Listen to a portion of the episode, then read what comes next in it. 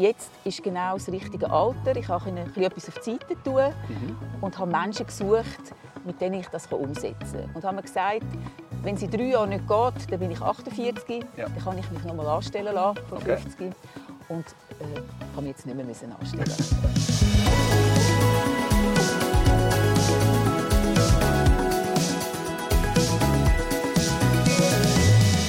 Herzlich willkommen zum Bänkli Talk. Mein heutiger Gast hat über 30 Jahre Erfahrung im Finanz- und Risikomanagement. Sie war Chefin bei der Schweizer Börse und hat Handel und Verkauf beim Julius Baer geleitet. Im Jahr 2006 hat sie mit anderen zusammen die Firma Forma Futura Invest AG gegründet. Das ist eine Vermögensverwaltungsfirma, die sich spezialisiert hat auf Anlagen für nachhaltige Lebensqualität. Und sie ist auch heute noch Verwaltungsratspräsidentin bei der Berner Kantonalbank. Und es freut mich sehr, dass sie heute hier bei mir auf dem Bänkel ist, nämlich Antoinette Hunziker-Ibneter. Herzlich willkommen. Grüezi, Herr Gaspar. Schön, dass Sie Zeit gefunden, mit mir hier auf dem Bänkli zu sitzen. Jetzt, wie immer bei der Bänkli Talk, meine allererste Frage ist, wieso sitzen wir hier auf diesem Bänkli? Ja, wenn ich in Zürich arbeite, ist das mein Lieblingsbänkli im schönsten Park von mhm. Zürich, im Rieterpark. Ich liebe meinen Job.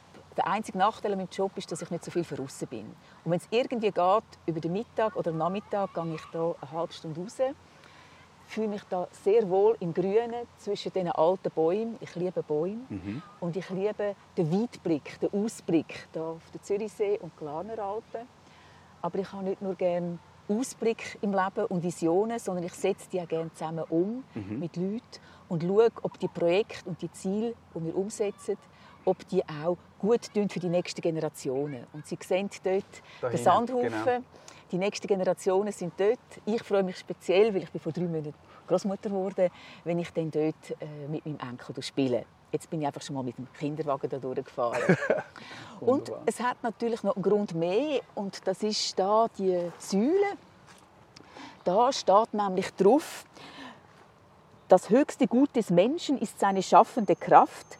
Das ist der Quell, dem ewig alles Glück entspringt. Das Zitat von ihm, das bedeutet mir viel, weil ich denke, jeder Mensch hat eine Lebensaufgabe. Mhm. Und es ist gut, wenn man die findet ja. und die lebt. Ja. Und bei mir, denke ich, ist es neben dem, dass ich äh, Mutter und Großmutter mhm. äh, bin, mhm. ist es, dass ich möchte, dass der Geldfluss verantwortungsbewusst gemacht wird. Und mhm. ich möchte zusammen mit anderen Menschen einen Beitrag leisten, dass wir mit den Ressourcen Geld verantwortungsbewusst umgehen und dass sie zur nachhaltigen Lebensqualität beitragen. Also ich kann dem ja nur zustimmen, was Sie jetzt gerade gesagt haben. Es gibt jetzt ganz viele Sachen, die ich eigentlich gerade aus dem heraus nur schon allein könnte fragen.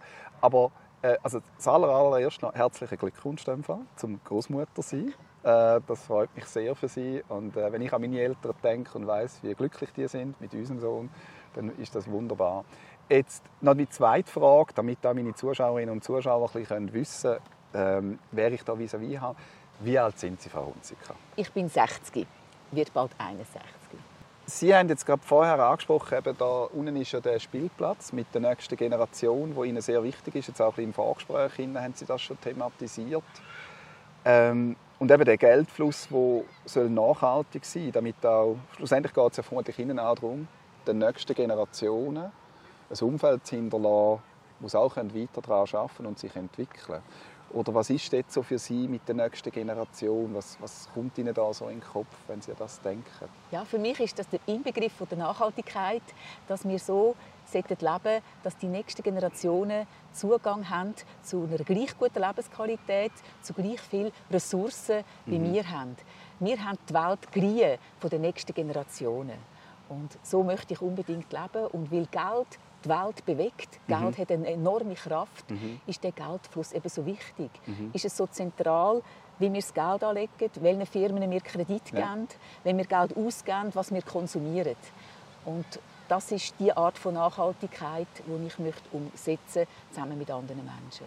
Sie haben im 2006 die Forma Futura Invest AG gegründet, wo ich sage jetzt mal, dass, heute ist also das, der Überbegriff Nachhaltigkeit und so weiter sagen auch, ein bisschen marketingmäßig schon fast wieder unterwegs, aber Sie sind eigentlich schon der Zeit voraus gewesen.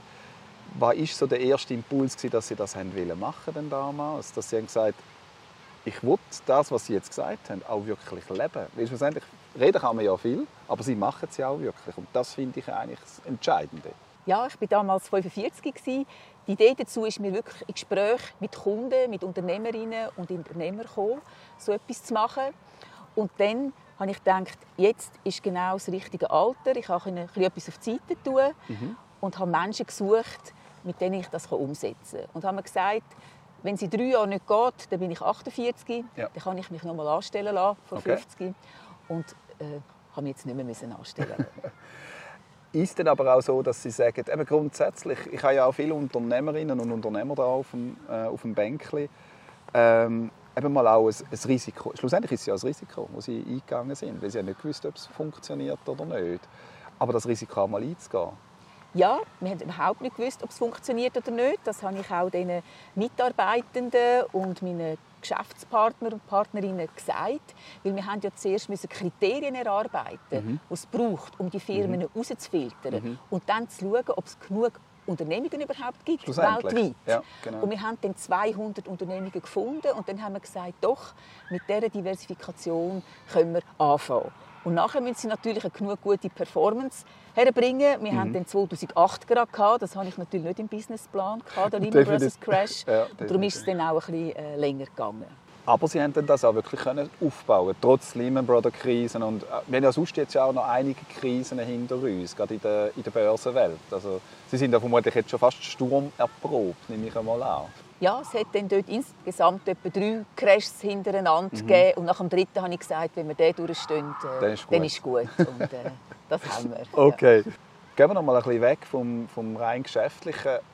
Eben, Sie sind jetzt Großmutter geworden vor drei Monaten.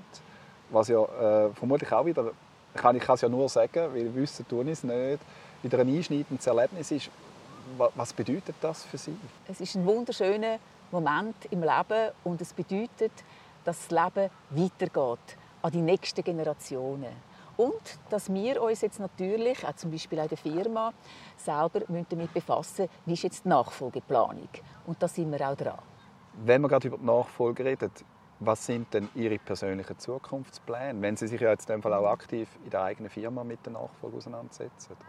Ja, ich erzähle gescheiter nicht zu viel über meine Pläne.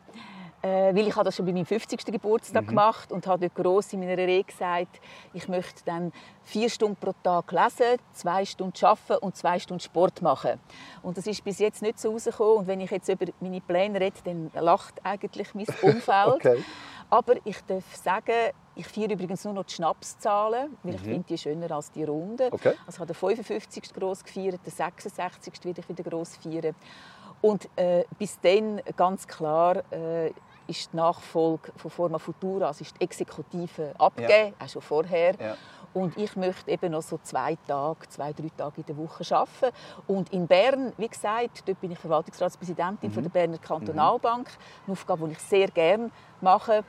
Und äh, dort wird man ja jedes Jahr gewählt oder nicht gewählt. Ja. Also das muss müssen die Leute dort vor Ort sagen, die Aktionäre, Richtig. Hauptaktionär, ob sie das mhm. immer noch gescheit finden oder nicht. Und ich kann mich auch jedes Jahr entscheiden. Also das nehmen wir von Jahr zu Jahr. Mit anderen Worten, ich habe schon Pläne diesbezüglich, aber ich möchte vor allem konzentrieren mich darauf, äh, das Ist äh, zu leben, den Tag Wunderbar. zu leben.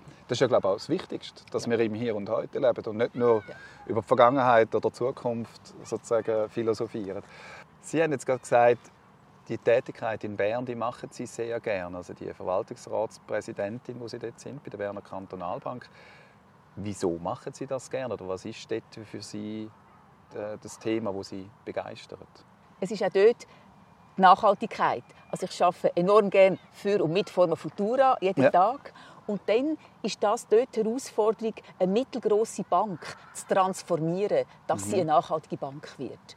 Und das ist natürlich mit 1000, 1200 Mitarbeitenden eine größere Herausforderung als mit 17 Mitarbeitenden, wo wir auf der grünen Wiese das gestartet haben. Mhm. Mir ist es wichtig zu zeigen, dass man auch kann in der Finanzindustrie eine Bank nachhaltig führen kann. Mhm. Und Kundinnen und Kunden nachhaltig begeistern mit nachhaltigen Dienstleistungen. Und das ist das, was wir dort mit der Geschäftsleitung, dem Verwaltungsrat und den Mitarbeitenden zurzeit am machen sind. Und der Transformationsprozess, der dürfen einer mittelgroßen Unternehmung mhm. äh, zu erleben und mitzugestalten, ist das, was mich dort fasziniert. Mhm. Und bei uns, bei Forma Futura, sind wir ein Pionier, bleiben der auch, indem ja. wir, dass wir immer noch bessere Kriterien herausfinden, um die Firmen in Bezug auf die nachhaltige Transformation zu analysieren. Mhm. Und natürlich das dann in solides Portfolio-Management umzusetzen mit einer guten Performance. Weil das schlussendlich auch für die Kundinnen und Kunden wichtig ist, dass es prosperiert, aber eben in einem nachhaltigen Ansatz ja. schlussendlich. Und ich finde es sehr gesund. Am einen Ort bin ich CEO, am anderen bin ich VRP. Auch das Spannungsfeld mhm. äh, von diesen beiden mhm. Stufen, das gefällt mir sehr. Plus die beiden Städte äh, Zürich und Bern die gefallen mir beide sehr gut. Ja. Jetzt habe ich im, äh, in der Recherche ja noch gesehen, dass Sie, jetzt bin ich nicht ganz sicher, es nennt sich glaube Water oder Wasserkiosk. Waterkiosk. Waterkiosk. Ja. Mhm. Können Sie mal schnell etwas zu diesem Projekt sagen? Da haben Sie ja mit oder haben Sie es lanciert? Ja, ja. Sie haben es lanciert. Mhm. Um was geht es da genau? Ja, das habe ich zu meinem 50. Geburtstag äh, zusammen auch mit anderen, mhm. mit einem Professor von der Hochschule Rapperswil lanciert und einem Unternehmer. Und es geht darum, in Schwellenländern einen Beitrag zu leisten. Mhm. Ich bin in Afrika viel gereist und habe gesehen, dass die Kinder dort krank sind, meistens krank sind, nicht in die Schule können, Durchfall haben und so weiter, weil sie einfach nicht Zugang zu Trinkwasser haben. Mhm. Und Bildung ist ja ganz etwas Wichtiges auch für die nachhaltige Lebensqualität Absolut. und nachher für Handlungsfreiheiten. Und darum habe ich gefunden, vielleicht könnte ich mit anderen Menschen zusammen etwas machen, um mal zu schauen, was es braucht, dass dort Menschen Zugang zu Trinkwasser haben. Mhm. Und jetzt tun wir in Tansania Trinkwasser für Schulen, Spitäler und Dörfer mit der Sovadis-Anlage. Das ist eine Anlage, wo Wasser durch so Solarzellen durchläuft und aufgekocht wird, aufbereiten. Also dann, dass die Bakterien und alles sozusagen ja. draußen sind, dass haben das trinkbar Empa, genau, wird. Ja. Ja. Haben wir mit der EMPA EAWAG haben wir die Tests dann können machen. Okay. Und das machen wir äh, in Moshi, das ist dort bei Nordosten, Kilimanjaro-Gegend mhm. und jetzt seit kurzem auch noch in Beja, das sind die ganz Armen dort äh, im Südwesten. Und mittlerweile ist natürlich ein Tropfen von heißen Stein, aber äh, mittlerweile haben wir können 100.000 äh, Menschen damit erreichen. Okay. Äh, und das machen wir Schritt für Schritt, tun wir das so weiter aber eben, genau. Und es geht wirklich schlussendlich für Sie ja darum, dass Sie sagen, äh, Wasser ist A mal Grundlage fürs Leben überhaupt und B, dass die Kinder und jetzt sind wir wieder bei den Kindern, dass die auch dann eben können in die Schule und so weiter, weil sie nicht krank sind und die sind, sondern dass die wirklich sozusagen ihre Bildung können vorantreiben können. Ja, das ist ganz zentral. Zugang zur Bildung. Habe mhm. ich gesehen, das fängt eigentlich an bei Zugang zu Trinkwasser. Ja. Und das Ziel wäre ja auch, dass die Menschen in Afrika dort eine gute Lebensqualität mhm. haben. Weil wenn die alle zu uns kommen, äh, das ist ein Problem, das wir nicht lösen können. Und da müssen wir eigentlich dort ansetzen. Ja. Und es ist natürlich auch super, wie Forma Futura sehen wir Firmen, die genau so schaffen, dass die Menschen in Afrika eine bessere Lebensqualität haben.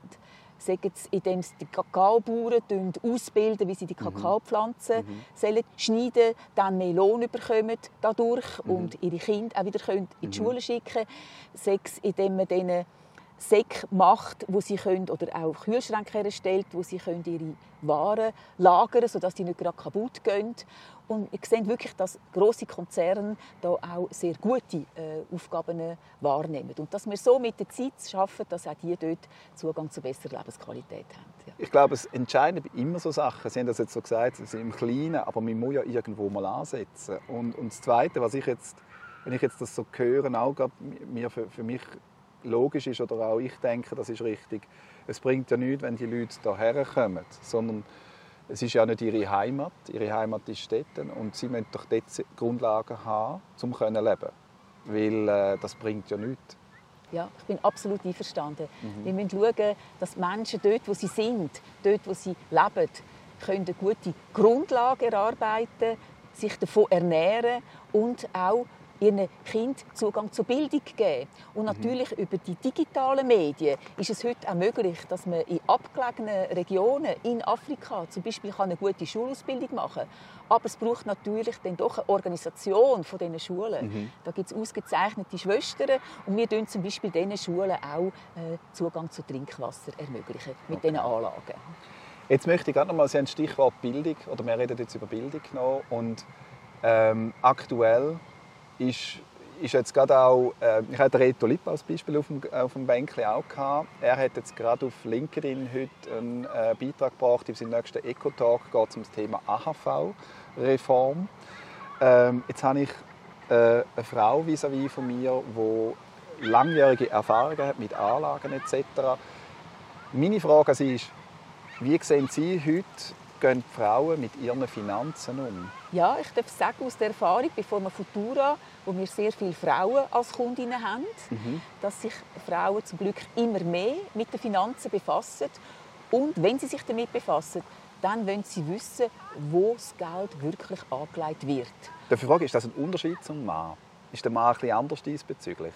Ich denke, es ist den Frauen noch wichtiger, mhm. wie das Geld verdient wird. Okay. Ich treffe natürlich zum Glück auch Männer, ja, ja. wo das äh, wichtig ist. Ja. Aber es ist auffallend, mhm. wie viele Frauen diesbezüglich mir bereits äh, als Kundinnen haben. Und eben, es ist ihnen nicht nur das Was wichtig, nicht, dass sie auf Rendite verzichten ja. aber insbesondere, wie kommt der Gewinn bei der Unternehmung zustande? Mhm. Oder? Und wie gehen die Unternehmungen mit allen Ressourcen um? Und sie möchten sich auch Zeit nehmen für die Weiterbildung in diesem Bereich. Okay. Und es wäre natürlich wichtig, dass man das wirklich heute würde auch in den Schulen bereits lehren, also in der Oberstufe. Ja. Ich denke, in der Oberstufe sollte man das Grund-Know-how heute können für die Finanzplanung plus mhm. auch natürlich die Anlagen lehren weil die dritte Säule so enorm wichtig wird werden. Absolut, also da bin ich voll und ganz auf Ihrer Linie, weil ich in den eigenen Beratungen immer wieder feststelle, die Leute tun sich viel zu wenig mit dem Thema auseinandersetzen, respektive auch teilweise viel zu spät. Ähm, wenn wir jetzt nochmal gerade in diesem Bereich bleiben, was ist so vielleicht Ihr Tipp an die jüngeren Leute? Was, was sollen die machen, um ihre Finanzen fürs Alter im Griff zu bekommen? Ja, also meinem Sohn habe ich gesagt, äh, das Leben wird härter. Du wirst mal wahrscheinlich weniger äh, verdienen als ich. Aus der Pensionskasse kommst du auch weniger rüber und musst länger arbeiten. Mhm. Also schau, dass das Leben geniessest, dass du gesund bleibst und dass du möglichst früh ein bisschen Erfahrungen fährst, sammeln. Und so investiert er jetzt bereits in die ersten nachhaltigen ETFs mhm. und kann so äh, auch mit einem kleinen Vermögen doch diversifiziert bereits anfangen, ja, investieren. Erfahrungen sammeln. Äh, genau, das ist nämlich der Punkt, weil ich, ich merke immer wieder, gerade wenn ich mit älteren Kunden zu tun habe, wir jetzt reden darüber Pensionskassenkapital auszahlen und so weiter, dann finde ich immer, ich habe Respekt, das zu machen, äh, wenn der Kunde vorher noch nie Erfahrungen hat. Und ich glaube, das ist doch wichtig, weil die Höchst und Tiefs, die Stürme, die wir vorher diskutiert haben. Absolut. Also ich tue den Kundinnen und Kunden immer sagen, in den vergangenen Crashs würde das Anlageprofil so einen grossen unrealisierten Verlust verursacht haben und ich kann mhm. Ihnen nicht einmal sagen, wie der nächste wird sein. Oder? Weil wir wissen ja noch nicht, von wo er ausgelöst wird. Wir wissen nur, irgendwann wird er wieder kommen. Nicht nächstens habe ich das Gefühl, aber irgendwann wird er wieder kommen. Und diese Erfahrung, wenn man das im Leben ein paar Mal erlebt hat, oder? vier, fünf oder mittlerweile sechs Mal, ja. ja dann weiß man, wie man damit umgehen kann und ob man noch schlafen kann. Oder? Das genau. ist auch ganz zentral. Und ich finde es auch enorm wichtig, dass äh, Menschen ihr Geld auch bei einer Pensionskasse lassen oder einen Teil ja. dort lassen. Weil gerade die, die nicht mit dem Geld umgehen können und nachher alles sich auszahlen lassen und dann ist es nachher weg, oder? das wird für unser Land noch viel größere Herausforderungen geben und unsere Kassen stehen sonst schon vor grossen Herausforderungen. Also auch da, für mich ist es definitiv nicht so, dass ich äh, der Kunde einfach per se sage, Geld rausnehmen. Überhaupt nicht. Ich glaube, gewisse Renteneinkommen, gerade auch wenn man dann älter wird, gibt einem eine gewisse Sicherheit. Wenn einmal das Vermögen weg wäre, aus was für Gründen auch immer, dann hat man mindestens noch den, den Lebensstandard, den man dann nachher bestreiten kann. Jetzt möchte ich so langsam richtig Schluss äh, vom Gespräch kommen, obwohl ich mit Ihnen da durchaus noch länger diskutieren und auch, auch ein bisschen philosophieren. Aber ähm, Ich stelle immer grundsätzlich meinen Gästen die gleiche Frage. Und zwar, es geht in meinem Talk ein bisschen darum, über das Älterwerden zu reden, über die Lebenserfahrungen. Und ich als jüngerer Mensch äh, darf davon profitieren. Jetzt, was haben Sie vielleicht aus Ihrer Lebenserfahrung heraus für Tipps oder Ratschläge an meine Zuschauerinnen und Zuschauer fürs Leben, wo Sie denen mit auf den Weg geben Ich denke, die erste Erfahrung habe ich äh, in meiner Projektarbeit bei Waterkiosk in Afrika gelernt, wie dort Menschen können den Tag geniessen wenn er mhm. gut ist. Also Carpe Diem hat grosse Lebensfreude. Ich denke, mhm. Lebensfreude ist das Wichtigste, auch für Gesundheit. Äh, auch dankbar sein und äh, zufrieden sein, dass wir so eine wunderbare Natur mhm. dürfen bei uns haben und äh, die Erfahrungen, die man äh, gemacht hat, dass man die auch weitergibt. Mhm. Also dass man die nicht bei sich behalten, ja. sondern, wie Sie es jetzt auch zum Beispiel Ihrem Sohn gesagt haben oder auch Ihrem Umfeld, dass Sie das können weitergeben können. Ja, dass man das kann weitergeben kann und natürlich, dass man am gesellschaftlichen Leben auch weiter teilnimmt mhm. und neugierig bleibt. Ganz wichtig, glaube ich, das neugierig sein, gell?